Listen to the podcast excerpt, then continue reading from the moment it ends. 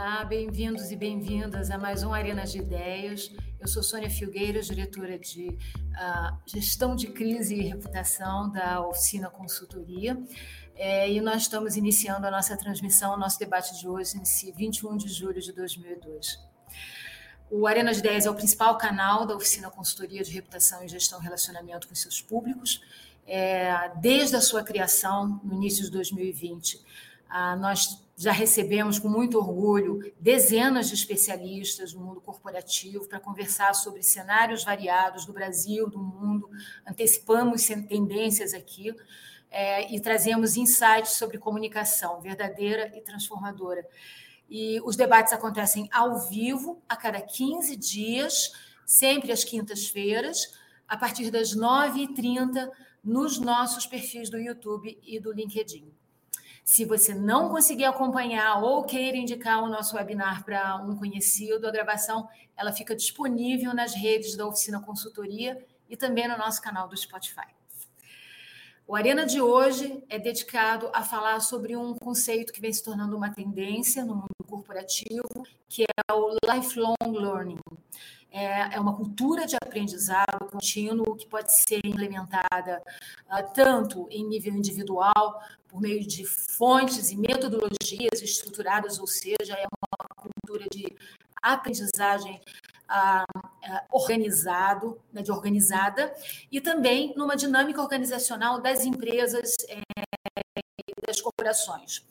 Ah, em tempos de mudança constante no cenário, esse é um conceito hoje que, como eu disse, é uma tendência forte na cultura corporativa, porque tem mostrado resultados positivos para o fluxo de trabalho, estimulando a produtividade, o engajamento, compartilhamento de novos conhecimentos ah, ah, nos times, né? E esse termo ele, ele perpassa pela atualização constante dos profissionais, com novos conhecimentos técnicos, tecnológicos e, inclusive, comportamentais, né? Para justamente a, garantir uma rápida adaptação às mudanças, né? A, a gente diz aqui, e eu tenho certeza que os nossos convidados ilustres de hoje concordam, é sempre tempo de aprender e aprender faz bem. A gente trouxe para esse debate de hoje sobre o lifelong learning dois profissionais muito experientes e do laboratório de criatividade Think Plug. Ele dedica a vida profissional a entender como a inovação e a tecnologia estão transformando os negócios. Ele é graduado em publicidade, ele tem certificações em diversos temas como empreendedorismo, futurismo, inovação, design business e liderança. Ele é um entusiasta da educação, ele é defensor do lifelong learning e hoje ele exerce o papel uh, de CEO e CPO na FPS, na EdTech, com o propósito de aplicar uma experiência personalizada na educação corporativa. Eduardo, muito obrigada por estar aqui, seja bem-vindo. Prazer enorme. Também aqui no nosso Arena de Ideias nós temos o Mário Rondon.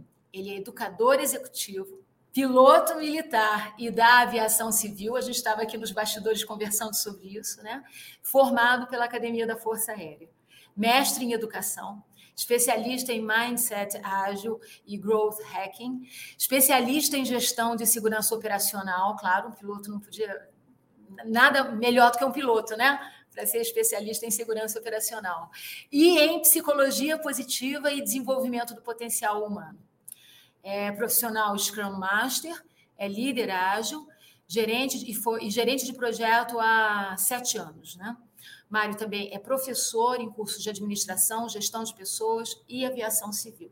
É facilitador em treinamentos, é, com foco em alta performance, liderança, mentalidade ágil e comunicação e gestão do tempo. Mário, obrigada também por estar aqui, seja muito bem-vindo. E eu que agradeço, Sônia, toda a oficina aí, obrigado. Bom, então hoje nós estamos animadíssimos, porque esse arena eu tenho certeza vai ser muito rico e com muitos aprendizados. Tá? É, quem está do outro lado da tela, quem está nos acompanhando, pode participar da conversa pelo chat, pode botar comentários. Nós temos aqui a Bárbara, que é a nossa diretora de transmissão, ela vai mediar esses comentários, ela vai passar aqui para gente os comentários e a gente vai tentar interagir o tempo todo. Tá? Eu quero começar esse nosso debate fazendo, dirigindo uma pergunta para os dois. Eu vou fazer isso sempre, sempre buscando que ah, fomentar o debate, né, entre todos nós, né? Eu queria dirigir uma pergunta para os, dois, tá? Estar preparado para mudanças é um pressuposto, parece ser um pressuposto, né? Então a nossa pergunta é: como é que os indivíduos e as empresas podem fortalecer, se fortalecer para enfrentar esse cenário de estar preparado, preparados, ah, de estarem preparados para mudanças? Conhecimento, criatividade e inovação ajudam? Essa é a primeira pergunta. E eu peço para o Eduardo falar sobre isso e depois o Mário falar sobre isso. Legal. Bom, como né, é um prazer enorme estar aqui com vocês. É, eu acho que é um tema que eu, que eu amo muito falar, né? Lifelong Learning. Acho que para responder essa pergunta, assim, queria voltar até na, no ponto-chave, assim, na essência desse, desse termo, né? Ele foi criado em 1970 pela Unesco num período pós-guerra. E esse período pós-guerra era justamente porque, como o avanço da tecnologia, a gente tinha mais tempo para se dedicar à educação e outras coisas. Por isso a Unesco chancelou e trouxe esse conceito para a gente, né? Então, assim, a gente já está acostumado desde os primeiros passinhos ali a, a, a, se adaptar, a conhecer coisas novas, enfim. Mas eu vejo que essa chuva de informação, né, ó, você encontra conhecimento em todo lugar hoje, coisa que em 1970 com, com certeza não tinha é, faz com que a gente, a gente, a gente acaba gerando esse, essa, essa ansiedade, né? essa questão tipo, do que aprender, do que estudar, tem tanta informação, mas eu vejo que a criatividade é uma coisa que eu trabalho bastante, assim, ela é munida de um, de um belo de um repertório, né? Então, assim, independente do cenário, de onde você está estudando, o que você está estudando, com certeza você pode estar trabalhando no mundo né, da, da, da, da é, health, você está aprendendo agro, com certeza você vai ter um repertório ali amplo, você vai conseguir, tipo, é, ter munição suficiente para desbravar esses caminhos, assim, né? Então, quando você perguntou se ajuda, eu vejo que, com certeza, né, tipo, a criatividade vai potencializar a inovação, acho que uma coisa leva a outra, mas esse repertório que mune essa criatividade faz muito parte, faz muito sentido com o lifelong learning. Você aprender ao longo da vida, independente da área. Né? A gente vai entrar em outros assuntos mais detalhados, assim, em termos da educação em si, mas de alguma forma isso vai te beneficiar. Né? Mal não vai fazer você aprender em todas as esferas. Né? Obrigada. É, Mário, você quer falar um pouco sobre, sobre isso? Essa a importância, né? Como é importante, como faz diferença. Concordo com o Edu.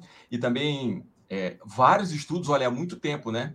No pós-guerra, já tem muitos anos, a gente fala sobre lifelong learning é, com outros nomes, em outras perspectivas. E a gente é, sempre viu que as coisas mudam, a vida muda, é, as coisas crescem, transformam. Mas nos últimos anos, a gente percebe não só uma mudança, mas com uma velocidade na mudança. Né? A quantidade de informação, inclusive com a possibilidade de, até ocorrer a infotoxicação, como a gente tem visto, né? A quantidade de informação, ela requer que a gente seja adaptável.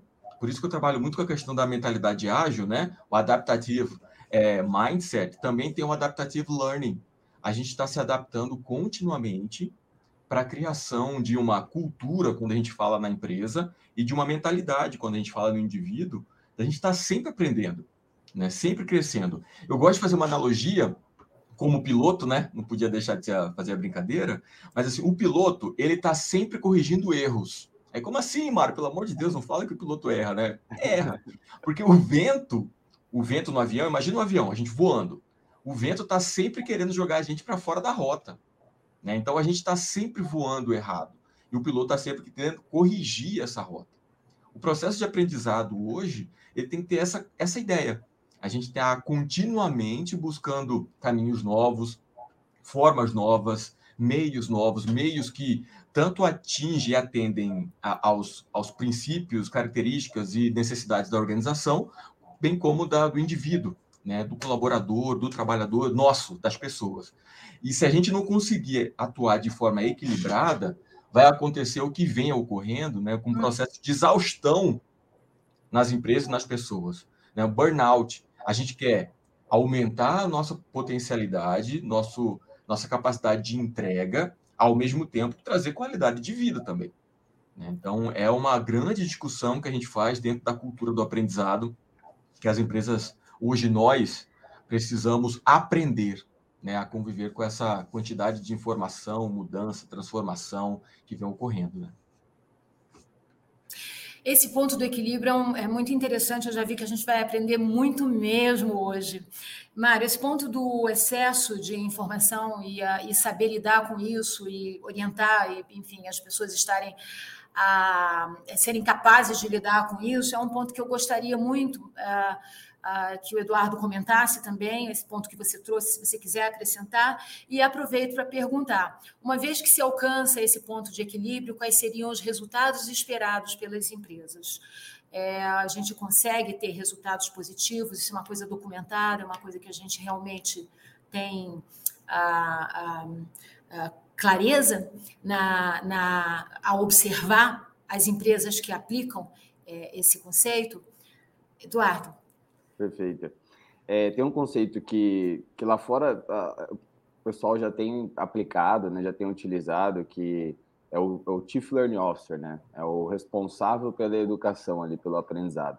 Assim como o Mário, né, um facilitador, Scrum Master, essa pessoa que está responsável pela agilidade da, da empresa ali, para essa, essa orquestra né, sair como planejado, é, é muito importante essas empresas começarem a entender essa lógica de empresas e escolas e trazer para dentro do time, né, trazer para essa, essa corporação é, esse responsável do aprendizado.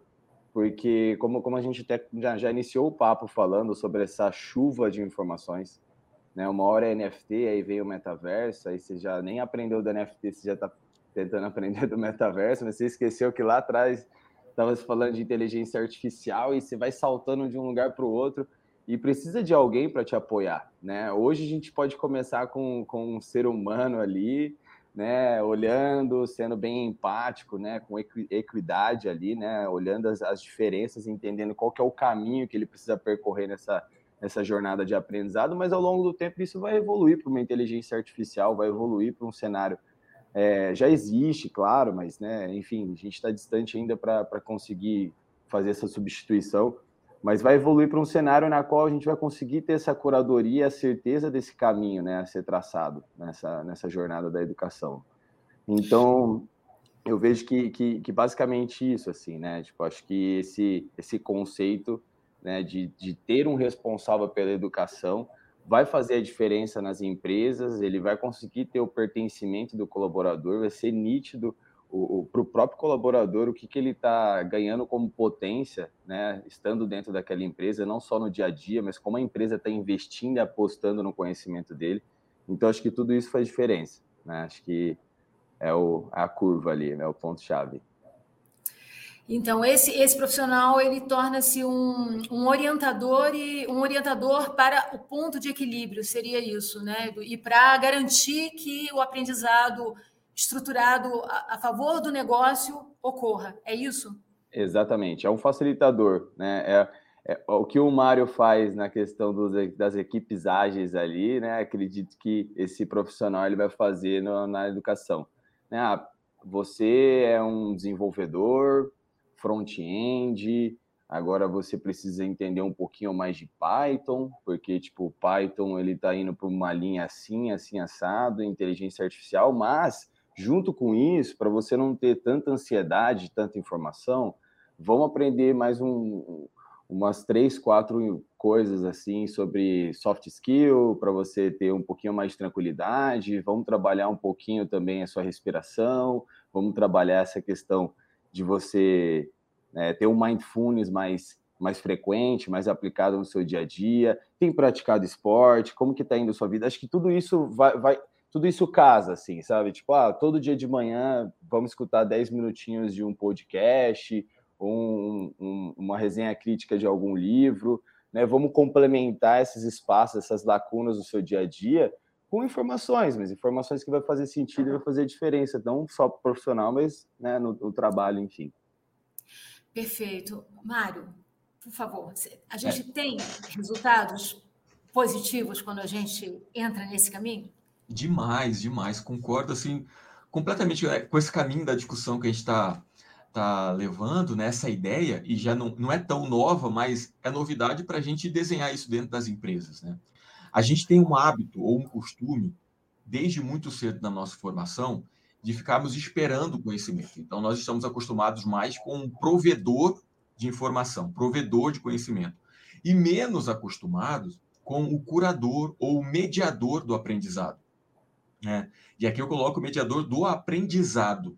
A gente dava, dá, ainda tem dado muita ênfase a técnicas de, de ensino, a técnicas do ensinar, e pouca ênfase nas técnicas do aprender. Né? Não é à toa que as pessoas conhecem muito sobre a hora que ouve a palavra didática. Né? Didática todo mundo conhece, né? a, a ciência do ensinar. Agora, matética, a palavra matética, poucas pessoas conhecem, que é a ciência do aprender. Né? A gente pouco utilizou nos últimos anos essa, essa ideia do curador ou mediador do aprendizado. Né? E as empresas e, e, nós, pessoas, estamos nesse enfrentamento. Né? Isso que o Edu trouxe né, de, do, do responsável pela educação sentar com o colaborador, com a pessoa do setor, né, e desenhar a sua jornada de aprendizado né, é, de forma autônoma, autodirigida, de forma responsável, né, como diria é, Albert Bandura, com a autoeficácia do aprendiz bem clara, né? A autoeficácia do aprendiz, como é que eu me percebo como aprendiz contínuo dentro da minha empresa, por mais competente que eu seja, né? E, e ter essa autoeficácia, né? essa, essa percepção de mim como aprendiz, eu sou autônomo, eu sou autodirigido, quer dizer, não é ser autodidata. A gente pode, a gente precisa perceber que a gente está aprendendo sempre com o outro também, de outras formas e com outra experiência, né? Não é apenas ser autodidata, vamos colocar assim, mas é junto com a equipe, junto com esse responsável ou curador de aprendizado, a gente desenhar jornadas internas dentro da empresa ou para nossa vida, né, que construam realmente pontos positivos. E a gente tem hoje empresas que fizeram e estão fazendo isso, né? É, a gente poderia trazer tantas empresas grandes como a Amazon, né, que tem, tem é, isso no DNA dela, né? Essa contínua. A Google, que tem um laboratório específico para promover essas questões, né? Como outras empresas menores também, que a gente tem algumas, várias é, é aqui dentro do Brasil também, né? Então, assim, é, é fundamental que a gente mude essa percepção de apenas esperar que o conhecimento chegue até a gente, né? ou pelo menos esperar que a empresa nos dê, né? Aquela questão da trilha do conhecimento. Eu não gosto muito dessa expressão, sabe? Trilha de aprendizagem, né? Porque Sim. trilha é, dá a ideia de que você tem um trilho e tem que seguir aquele trilho, não pode sair dela, né? Eu prefiro mais um voo, sabe? Um voo de aprendizagem, uma jornada de aprendizagem. A gente vai ter tempestade, vai ter que sair da rota, vai ter que buscar alternativas, né? Para esse processo. E de preferência também que a gente faça isso com qualidade de vida, respeitando as nossas características como aprendiz, né? Em alguns momentos vai ser necessário, fundamental, que a gente se respeite como ser humano e dê uma parada, né? A mentalidade ágil, né? A, ela não quer dizer, em termos de velo, não quer, não quer trazer a ideia de velocidade. Ela quer trazer a ideia de bom desempenho no ambiente produtivo e positivo, respeitando a individualidade, a pessoalidade e a forma de aprender de cada um. É interessante, né? Porque se a gente, se estamos bem conseguimos produzir bem, né? E estar bem, ele é um é um conjunto de coisas, né, Mário? Ele não é uma não é uma, uma coisa assim, ah, Muito eu isolado, né? trabalho, né? eu ligo minha chave de estar bem para trabalhar bem, não. E o trabalho e a maneira como eu lido com o, o conhecimento e como eu lido com o meu desempenho me ajuda em outras esferas também. Então é, é tudo integrado, né? É holístico, né? E eu achei interessante esse conceito novo que você trouxe. Não é novo, mas assim, esse conceito a gente não presta atenção, né? De matética, ou seja, muda a perspectiva, né? Antes a gente só pensava no eu ensino, você aprende, né? Agora a gente está pensando diferente, a gente está pensando em como é que você aprende melhor, como é que nós aprendemos melhor. Aí você começou a entrar numa discussão interessante sobre. Eu estou olhando para o lado porque eu estou anotando algumas coisas, tá? É, que a gente começou a entrar tema, no tema de como é que o indivíduo se desenvolve e como, às vezes, o voo tem que ser sob medida para cada indivíduo, né? Então, eu agora vou dirigir uma pergunta aos dois, tá? No seguinte sentido, pegando esse gancho, já que é o seguinte, como é que a gente desperta no indivíduo essa mentalidade para o desenvolvimento do lifelong learning, né? Que, como vocês já disseram os dois aqui, assim, a gente tem sempre o papel de um curador é importante para que a metodologia e o conhecimento organizado ele seja, vamos lá, preciso, com foco, né? Então, eu, de novo, sempre respeitando, eu vou. É a ordem, né? Eu peço para o Eduardo comentar e você, Mário, na sequência, tá? Aproveito, gente, aqui para apresentar. Nós temos duas intérpretes de Libras que estão se revezando nesse debate. Agora, a gente está com a Ana Caroline e nós temos também a Emily, tá? Elas vão se revezar aqui ao longo. Muito obrigada por vocês duas estarem aqui. Edu, por favor, já estou chamando de Edu. E depois Perfeito. Amo, prefiro Edu. Bom, é, para despertar né, esse interesse individual, eu vejo que isso aí está muito condicionado, né? Uma construção ali que, que desde criança a gente encara a escola como algo ruim. Acho que a gente já né, começa começa ali os primeiros passinhos ali, os primeiros anos de vida já encara. No começo é tudo festa, mas depois a escola se torna algo que a gente não, não quer, não gosta, enfim, a gente talvez se apegue em uma ou outra matéria. Enfim, eu acho que isso já vem de uma construção, né? E a gente acaba levando isso, né, para a nossa vida. Mas acho que o conceito chave é que a gente a gente encara a vida como um momento tripartido, né? Tipo, é, eu, eu, eu, eu, estudo, eu trabalho e eu me aposento. E na verdade eu acho que é, o estudo ele precisa estar do começo ao fim, né? Seja paralelo ao trabalho, seja na aposentadoria, né? Para você cuidar da sua mente, manter a sua mente ali sempre ativa, enfim. Mas como isso vem de uma construção, acho que tipo ao longo do tempo assim a gente vem levando essa carga de que a educação ela, ela é uma ela é uma coisa ruim. É, eu vejo que esse Chief Learning Officer que eu comentei, ele ajuda a potencializar, mas acho que o indivíduo ele precisa entender o que, que desperta a curiosidade dele. Acho que assim como a criança aprende por curiosidade, a gente não pode perder essa essência, né? É, mesmo adulto ali, de deixar de ter essa curiosidade e a gente usar dela como potência ali para uma forma de, de descoberta, de desbravar esses novos cenários. Então, assim, o que, que me desperta a curiosidade? Se questionar quanto a isso, eu acho que já é um ponto de partida para motivar o que, que as pessoas querem aprender, o que elas querem né, é, pesquisar, buscar.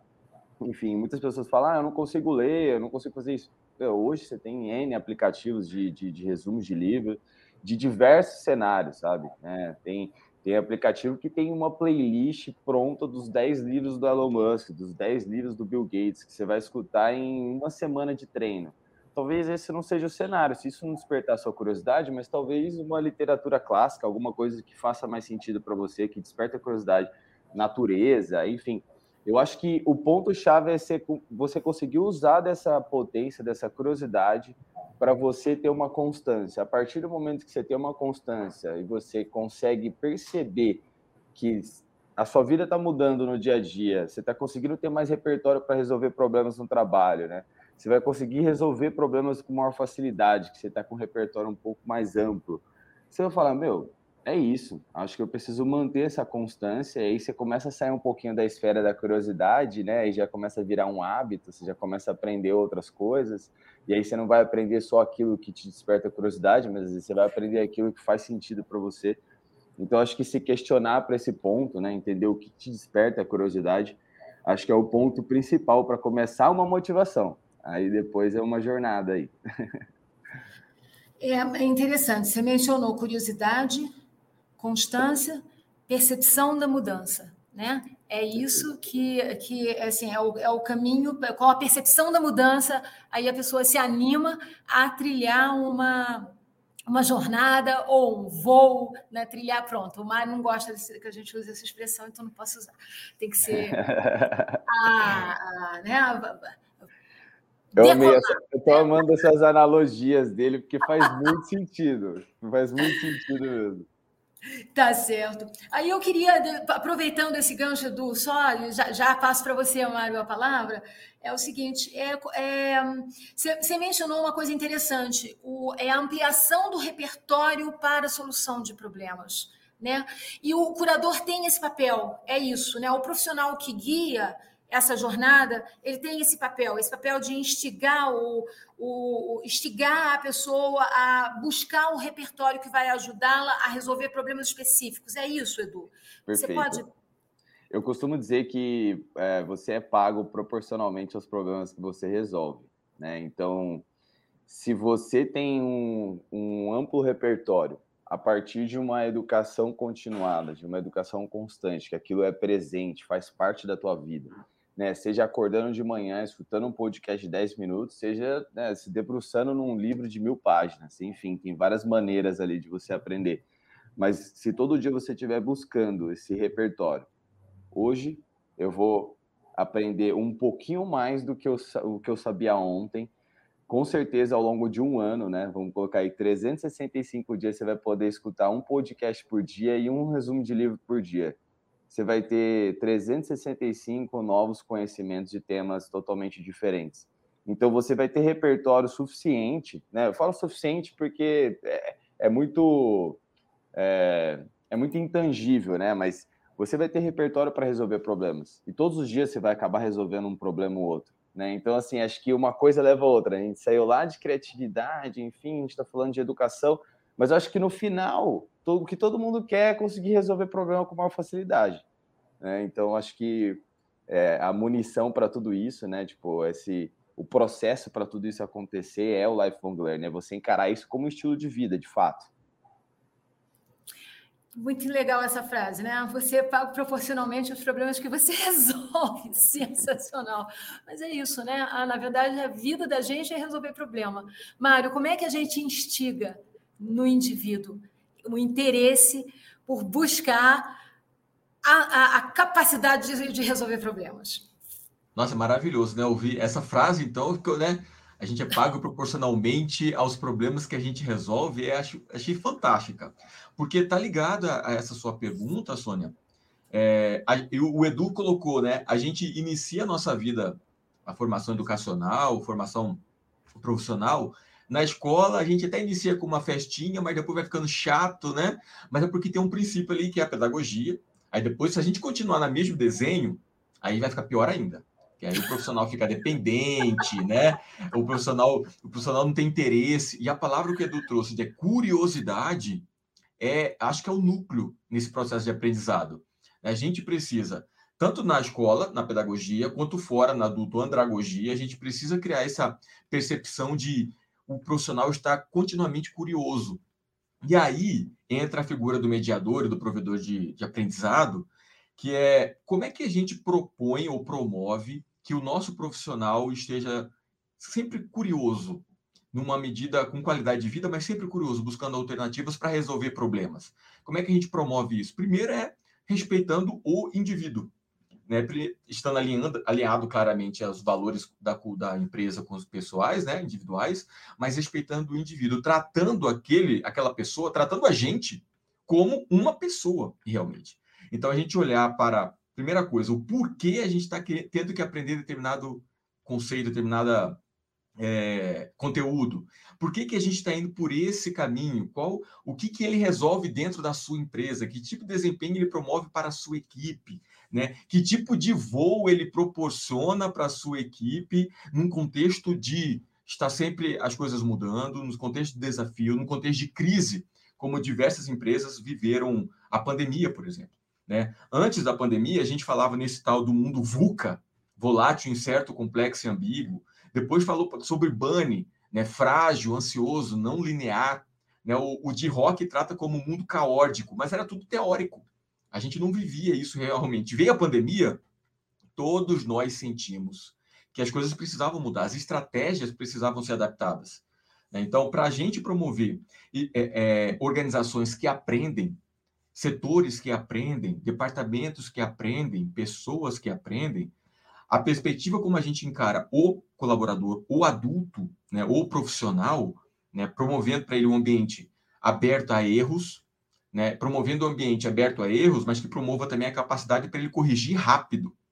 Né? Então, quanto mais rápido nós corrigirmos os erros que aparecem, melhor vai ser a cultura do ajuste, entrega de solução para os problemas que vêm surgindo. Né? E os problemas são novos.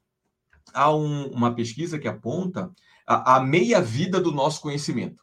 Então, alguns anos atrás, as pessoas saíam das empresas, da, das universidades, depois de quatro, cinco anos, conhecimento ainda estava lá em cima.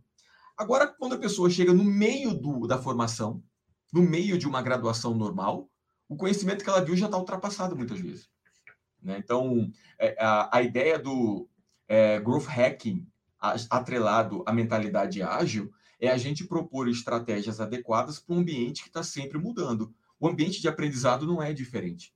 Né? Então, construir um profissional maduro profissionalmente, não dependente, né? que tenha, não tenha receio de encarar os problemas que eles vão aparecer, né? encarar os problemas com uma outra perspectiva, como desafio para crescimento da empresa, para desafios de crescimento da performance da equipe. Então, promover a construção né, de, desse profissional, e aí vem uma outra teoria, né, que chama, tem a pedagogia, a andragogia e a eutagogia, né, conceitos técnicos para trazer da empresa, né, que está atrelado a uma tética, que é desenvolva um profissional com autonomia para aprender, né, e respeite as suas necessidades básicas. Eu, eu dou ênfase a três grandes necessidades básicas de qualquer pessoa, né, que é a segurança na conexão, a segurança na onde ele está, tanto pessoal quanto profissional, a conexão com a equipe e a valorização pelo seu desempenho, a sua competência. É quando a gente tem, basicamente, né, deixando um pouco mais simples todas as nossas motivações, mas respeitando esses três elementos, a gente tende a promover um ambiente muito mais saudável e salutar para o processo de aprendizado. Né? Eu poderia trazer até a ideia do professor, do flow do professor Mihaly Csikszentmihalyi, né? Que ele fala, ele tem um gráfico aonde ele faz uma análise entre a, a competência que cada profissional tem e o nível de desafio que esse profissional encara. Então, o, o, o, colaborador, a pessoa, nós profissionais, precisamos desenvolver competências de forma a é, atendermos aos desafios da empresa de acordo. Quando a gente se sente com baixa competência e o desafio muito alto, a gente vive um ambiente de tensão, um ambiente de ansiedade. Quando a gente tem muita competência na nossa percepção e o desafio da empresa, do setor é baixo, a gente vive um ambiente de apatia, de tédio. Então, quanto melhor a gente fizer esse equilíbrio entre as nossas competências e os desafios que a gente está encarando dentro do setor, e isso requer um, um, um crescendo, né, um contínuo no processo de aprendizado, do profissional, quanto melhor essa relação vier, mais saudável vai ser o ambiente, com maior performance, desempenho as pessoas, a nossa equipe, né? A gente vai conseguir é, é, performar e entregar e resolver problemas, né? Então a gente vai ser melhor pago, né? Como trouxe Edu, né? A gente vai ser melhor pago porque consegue resolver problemas que a todo momento estão tanto mudando como acontecendo. Tá, tá mudo, Sônia. Tá Ficou mudo aí. É. Eu fechei o microfone porque às vezes eu estava rindo do, do, né? da, da, da, da, maneira espirituosa como vocês dois colocam né? A, a, as coisas. Aí eu fechei o microfone. Mas assim, eu acho interessante que você sempre traz o um ponto do equilíbrio. Isso é uma coisa muito, muito importante mesmo, né? Eu queria abrir espaço aqui para colocar algumas perguntas, né, das pessoas que estão nos assistindo. A Luana, ela coloca aqui, só um minutinho para eu pegar a pergunta da Luana. A Luana, ela, Luana de Moraes, ela nos traz aqui, nossa querida Luana, nos traz aqui a seguinte pergunta: alguns profissionais fazem uma separação entre os aprendizados de hard skills e soft skills.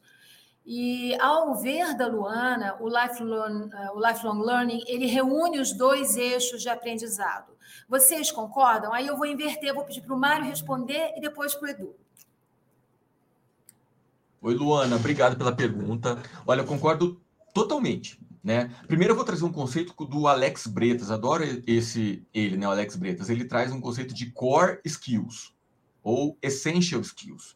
Né? Então, é, essa discussão, ou a dicotomia entre hard e soft skills, por vezes, no meu entender, ainda que didaticamente, aí mais uma vez, é um processo de ensino, né? Seja fácil para apresentar, na prática, ela não é assim separada. Ela é um contínuo, ela é um conjunto, é um todo. Né? Então, soft skills e hard skills, elas têm a característica de core. O que, que a gente precisa naquele momento? Qual é a competência que eu preciso desenvolver naquele momento? E é, alguns estudos, inclusive trazidos pelo Fórum Econômico Mundial, apontam que até 2030 as competências necessárias, 90% das competências são competências não relacionadas necessariamente às questões técnicas da sua atividade, né? mas questões não técnicas da sua atividade. Mas essas questões não técnicas, elas são base para que as coisas ocorram. Porque a gente não vai simplesmente fazer a, a nossa atividade, a nossa profissão para o nada. A gente quer entregar alguma coisa, quer resolver um problema, quer vender mais, quer ter um serviço melhor, quer proporcionar uma experiência melhor ao nosso cliente. Então, há um motivo pelo qual eu preciso entender a comunicação, preciso entender técnicas de venda, preciso entender conexão com outras diferenciações, né? Então, ainda que didaticamente seja interessante a gente ter a ideia de hard skills, competências técnicas, e soft skills, competências não técnicas, na prática, nesse mundo caótico, o legal é a gente dar uma olhada nas essential skills para um momento que você está vivendo como profissional e como pessoa. Tá, tá mudo. Essa é a frase que é a frase permanente, né? Tô muda de novo. Você quer comentar, por favor? Claro, claro. Ótima pergunta da Luana e assim, perfeita colocação, Mari. É, eu vejo que tem muitas esferas, né? Muitos formatos de como você vai absorver esse conhecimento, né, como você vai reter de fato essa essa essa questão, enfim. E aí a gente tem essa organização, né, hard e soft, mas muitas vezes a gente nem percebe que a gente tem complementado essas questões soft, né? Tipo, colocando o termo, enfim, a, em pauta é, no dia a dia, né? Às vezes a gente está muito aplicado na, nessas questões hard, hard skills em, em leitura, em, em, cursos mesmo, de fato, efetivos, seja digital, seja presencial. Mas quando a gente olha, tipo, o lifelong learning como um estilo de vida, em cara que você aprende em todas as esferas, né? Deixar de ir para o trabalho às vezes, ou deixar de ir no evento, deixar de se conectar e se relacionar com as pessoas, né? Evitar talvez o network. Isso faz com que você né, deixe um pouco de lado uma prática de soft, né? De você conseguir encarar as pessoas de fato, se relacionar, aprender, absorver o repertório do outro, entender em dinâmicas em grupo.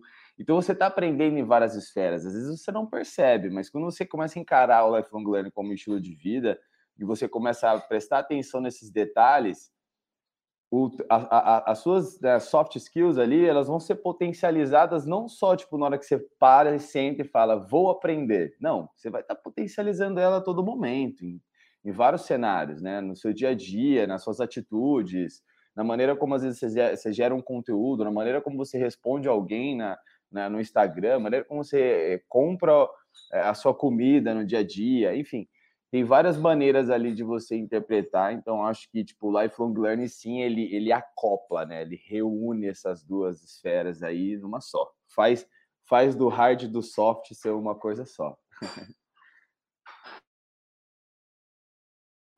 Ó o mudo aí, ó o mudo. prestando atenção nas perguntas que as pessoas estão trazendo. Aí eu esqueço de ativar o microfone. É assim mesmo, né? Eu faço direto isso na sala, olha. É, não, tá, tá, tá, tá, tudo bem, tá tudo bem, faz parte. O, o Edu ele resvalou num tema que eu espero poder colocar na sequência, não agora, mas porque antes eu tenho uma pergunta mas do que o Fred Van fez, tá? Mas calma, antes eu queria é, botar aqui uma pergunta da nossa diretora de curadoria, a Miriam Moura, que por sinal eu tenho certeza que ela já anotou aqui o conceito de core skills, porque a Miriam é craque em treinamento, dá muitos treinamentos, foi diretora de treinamentos, e ela é, ela é muito atenta a essas coisas, tenho certeza que ela vai colocar o conceito de core skills em lugar de soft skills e de hard skills na, uh, na, nos treinamentos. Eu, eu conheço a Miriam. E a Miriam nos pergunta o seguinte: uh, muitas empresas, vocês mesmos citaram aqui no início, né? Você tem empresas uh, globais que que estão focadas, muito focadas em inovação e que elas valorizam muito a disposição de aprender, a vontade de aprender como uma espécie de pré-requisito para contratação, ou seja, na hora que contrata, já tenta investigar se aquela pessoa tem esse, esse interesse, né? essa volção. E esse movimento ele está acontecendo aqui no Brasil? Aí, Edu, depois eu, eu, é, eu peço que o Mário responda. Por favor. Está acontecendo, mas é, eu vejo que ainda precisa acontecer é, muito mais assim. Acho que eu vejo eu vejo essa diferença assim da mentalidade da, da, das empresas lá fora quando a gente o laboratório de criatividade né que, que, eu, que eu sou sócio às vezes a gente acaba fazendo alguns trabalhos para estatais chinesas enfim. E aí a gente tem tipo um comparativo de uma estatal chinesa e depois a gente atende uma empresa assim, né, que nasceu aqui 100% brasileira e vem uma Pfizer você começa a entender tipo como que como que é diferente assim o cenário, né? Mas eu vejo que isso precisa estar mais ativo aqui no Brasil. Né? Eu vou dar um exemplo, por exemplo, é, de empresas que estão contratando desenvolvedores.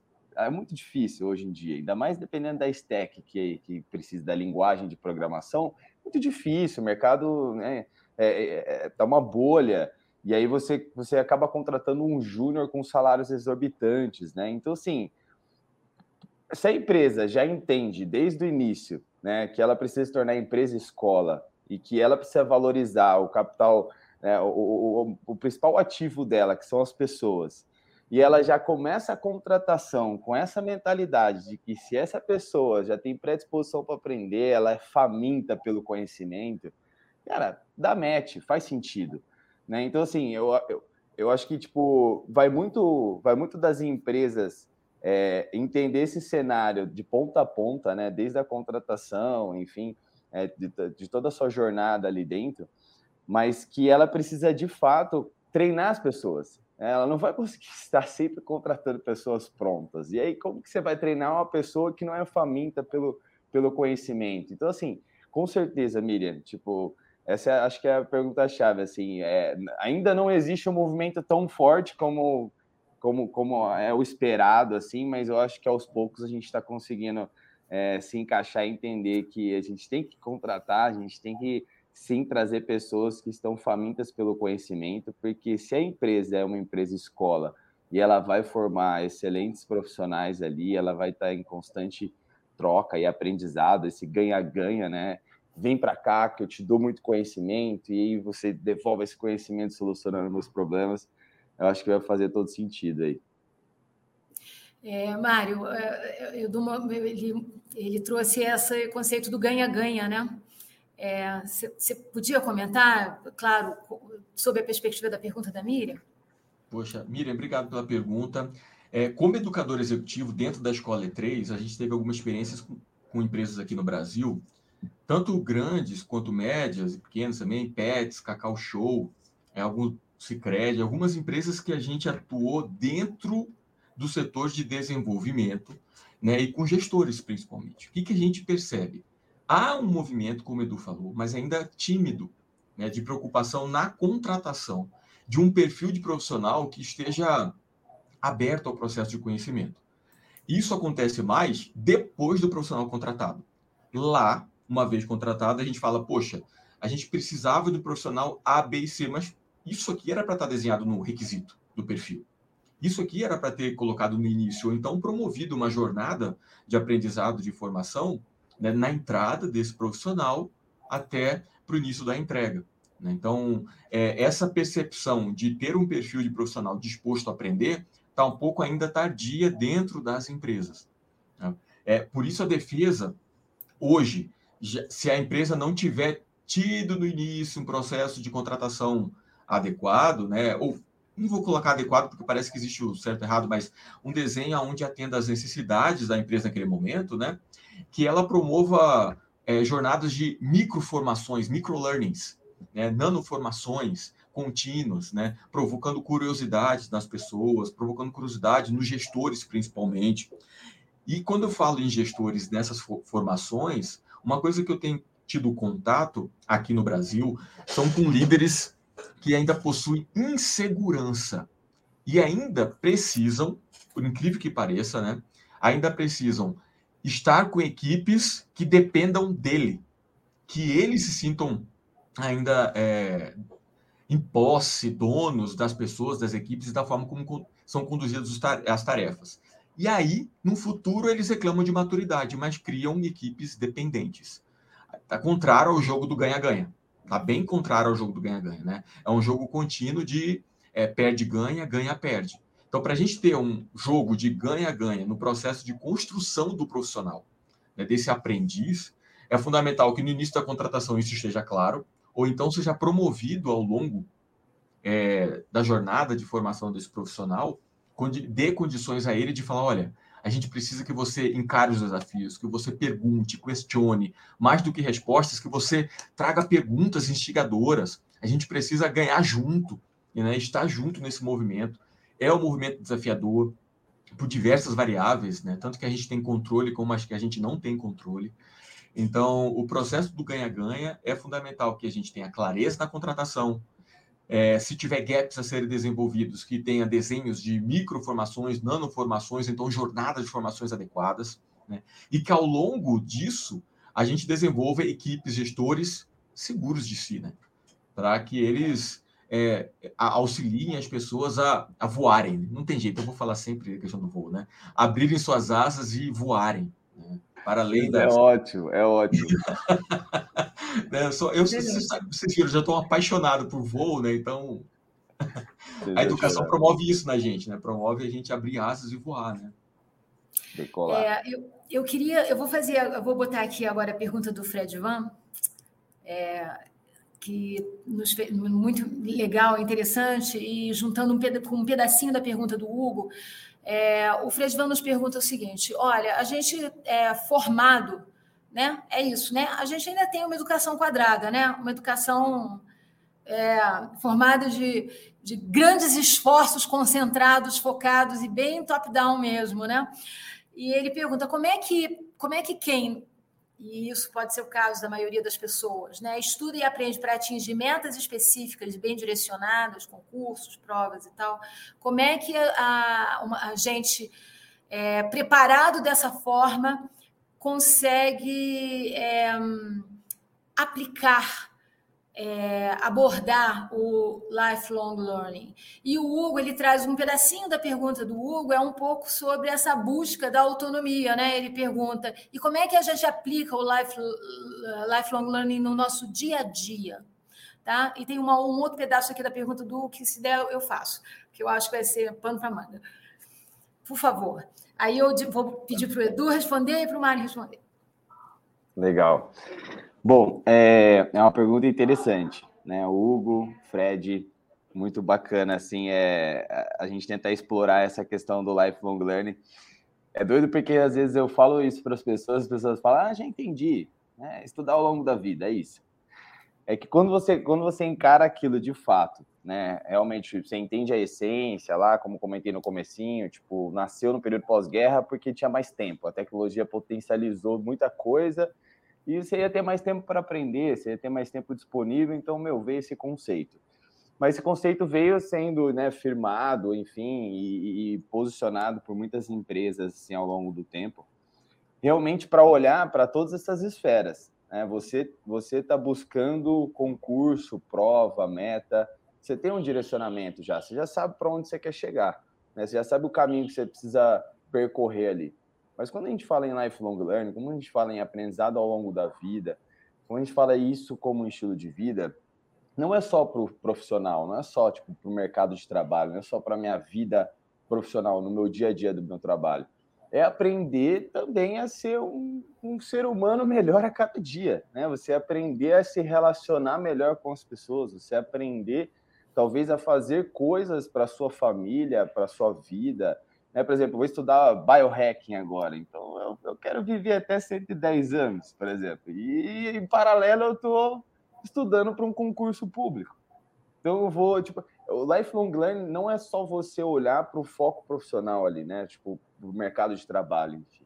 Mas é você potencializar né, seus resultados, seu repertório, a sua vida através dessa educação contínua para a sua vida pessoal, para o seu trabalho, para a sua família, para vocês é, é, incentivar outras pessoas, enfim. Então, assim, eu vejo que é, essa questão do lifelong learning envolve tudo isso. E aí, respondendo mais um detalhezinho assim da parte do Hugo, como, como aplicar no dia a dia, né? Foi algo que eu até comentei ali atrás. Hugo, se todos os dias, ao acordar, você escutar uma resenha crítica de livro, ao final de um ano você vai ter escutado 365 novos temas. Com certeza você vai acabar o ano muito mais, é, com um repertório muito mais ampla ali, com mais informações, você vai conseguir ter mais troca com as pessoas, você vai conseguir comentar sobre diversos temas, você vai conseguir ter mais amigos, vai fazer mais relacionamento. Tudo isso por um simples detalhe ali, né? Vou escutar um podcast por dia, ou vou ler um pouquinho de um livro, ou vou escutar um, um audiobook, enfim. Isso é lifelong learning, né? Você, tipo, entender essas lacunas, esses espaços do seu dia a dia, e você vai aprender como você vai encaixar esses momentos e aprender. Ah, eu vou ficar em casa, hoje vou para o trabalho. Vou para o trabalho, vou me relacionar ali, vou, vou conhecer pessoas novas, vou absorver esse repertório. Isso também é lifelong learning. Né? Vou fazer network, isso também é lifelong learning. Então, acho que entender esse, esse, esse, esse termo gostoso de falar aí como estilo de vida, eu acho que já, já é o primeiro passo, assim, né? para a gente começar a aplicar ele. O Edu já começou a entrar numa, numa fase de dicas, né? É muito legal. É, Mário, por favor, agora eu, eu peço que você fale um pouco sobre como é que a gente traduz isso para o nosso para a nossa realidade, nosso dia a dia. Eu vejo isso, é, as perguntas são ótimas, né? Aliás, eu estou vendo aqui que tem várias outras, a gente passaria, acho que, um bom bocado do dia aí conversando, né? Eu sou mentor, tanto mentor executivo como mentor também para estudo, né, concursos e provas. E eu percebo a utilização e uso, como o Edu trouxe, o estilo de vida, né, filosofia lifelong learning em tudo. Quando a gente fala em metas específicas, seja num ambiente executivo, seja no ambiente educacional, a gente já tem um bocado de princípios do lifelong learning já em andamento. Primeiro, a gente tem uma necessidade clara do que você quer aprender e por que você está aprendendo. Então, o propósito, né, o para que você está fazendo aquilo já é uma clareza, isso já auxilia muito, muito. Eu tenho momentos de, de perguntar tanto para executivos quanto para estudantes o porquê que eles estão fazendo aquilo. Muitas vezes, um, alguns não têm ideia, e outros, às vezes, é por necessidade externa para atender uma, um pedido que nem faz sentido para ele. Ou então agride, em ambos os casos, né, agride valores importantes para as pessoas. Então, é fundamental que a gente tenha essa clareza da necessidade do porquê eu estou aprendendo. Né? E quando a gente tem a clareza do porquê eu estou aprendendo, a gente a, entra num outro princípio, que é a pronto, estar pronto, maduro é, para aprender aquilo ali. Né? Eu estou pronto para de desenvolver um cronograma de estudo. Eu estou pronto para desenvolver um cronograma de feedbacks, de feed forward, de desenho de estratégias dentro da minha empresa. Né? E é, uma vez que eu estou pronto, a minha motivação é alimentada diariamente a, motivação para aprender. Tanto no lifelong learning, né, que é o princípio da vida, para estudo, quanto para um executivo, a gente tem uma, uma ideia de abordagem orientada a boa performance, bom desempenho, para ter ótimos resultados. Né? Então, a, a gente está abraçado toda a nossa vida com a ideia de lifelong learning, sair da ideia de estar é, esperando o conhecimento chegar e sermos responsáveis por esse crescimento, né, como executivo, como um, um, um aluno para uma prova de concurso, Enem, qualquer outra coisa que seja, né, a gente tomar essa rédea, né, estarmos autodirigidos, ao, com autonomia para aprender, isso é introduzir no nosso dia a dia práticas dessa abordagem nova. Nova não, né? Desse conceito de aprendizado contínuo. A gente tem o lifelong learning, e o Edu trouxe até a ideia né, do life wide learning. Né? A gente está aprendendo a todo momento, de todas as formas possíveis. Tem uma, uma frase, não sei se eu vou lembrar direito, mas é: Você é o que você vive, você vive o que você recorda, e você recorda as suas experiências. E são essas experiências que promovem também os nossos resultados. Seja num processo de aprendizado comum, comum que eu falo nas escolas, preparação para cursos, concursos ou um processo seletivo, seja dentro das empresas, num processo executivo, de gestão ou de melhor desempenho. Então faz todo sentido a gente redesenhar, rever, introduzir conceitos desse processo de aprendizagem contínua, né, que não é novo. Né? A Unesco até traria quatro pilares, né? Aquele aprender a conviver, aprender a ser, aprender a fazer, aprender a saber. Aprender a aprender. Esse é um grande é, de, é, segredo do lifelong learning. É, e essa, esse ponto que você colocou do aprender a aprender, eu acho que é o que causa maior ansiedade em todos nós, né? Porque como bem o Fred Van colocou, né, a gente é, a gente ainda emerge de, um, de uma formação, de um sistema educacional que talvez não nos ensine ainda como aprender a aprender, a ter essa autonomia. Né?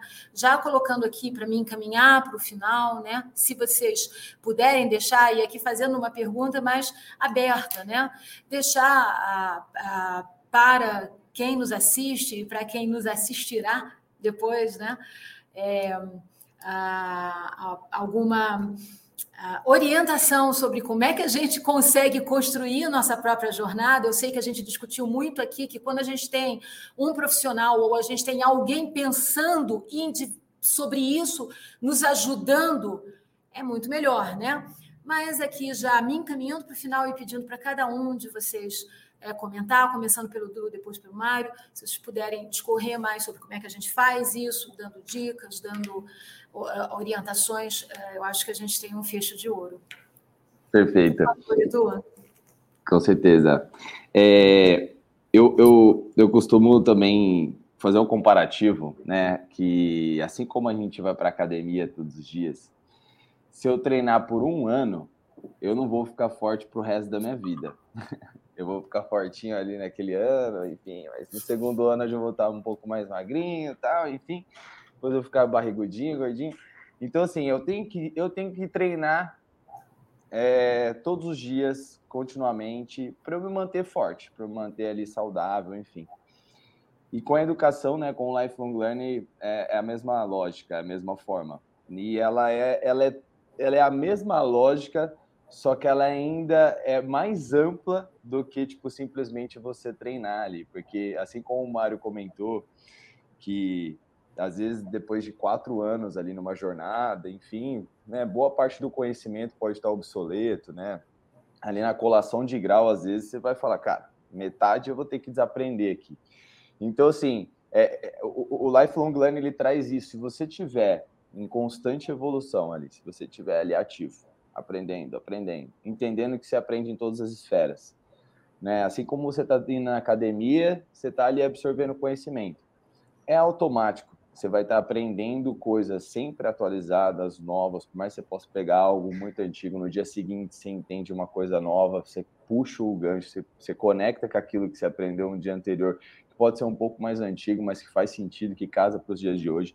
Então, assim, eu acho que é fazer esse comparativo né, como encarar isso, como, né, como trazer o lifelong learning para o seu estilo de vida. É realmente encarar como um treinamento, uma academia. Você não vai ficar forte para o resto da vida se você treinar uma semana ou um ano. Você vai ter que treinar sempre. Então você vai ter que estudar sempre. É aquilo que eu também comentei da vida tripartida. É, eu, eu estudo, eu trabalho, eu me aposento. Na verdade, eu estudo e estudo, eu estudo e trabalho, eu estudo, me aposento e, e vou estudando. então, assim, é essa mensagem assim que eu, que eu quero deixar.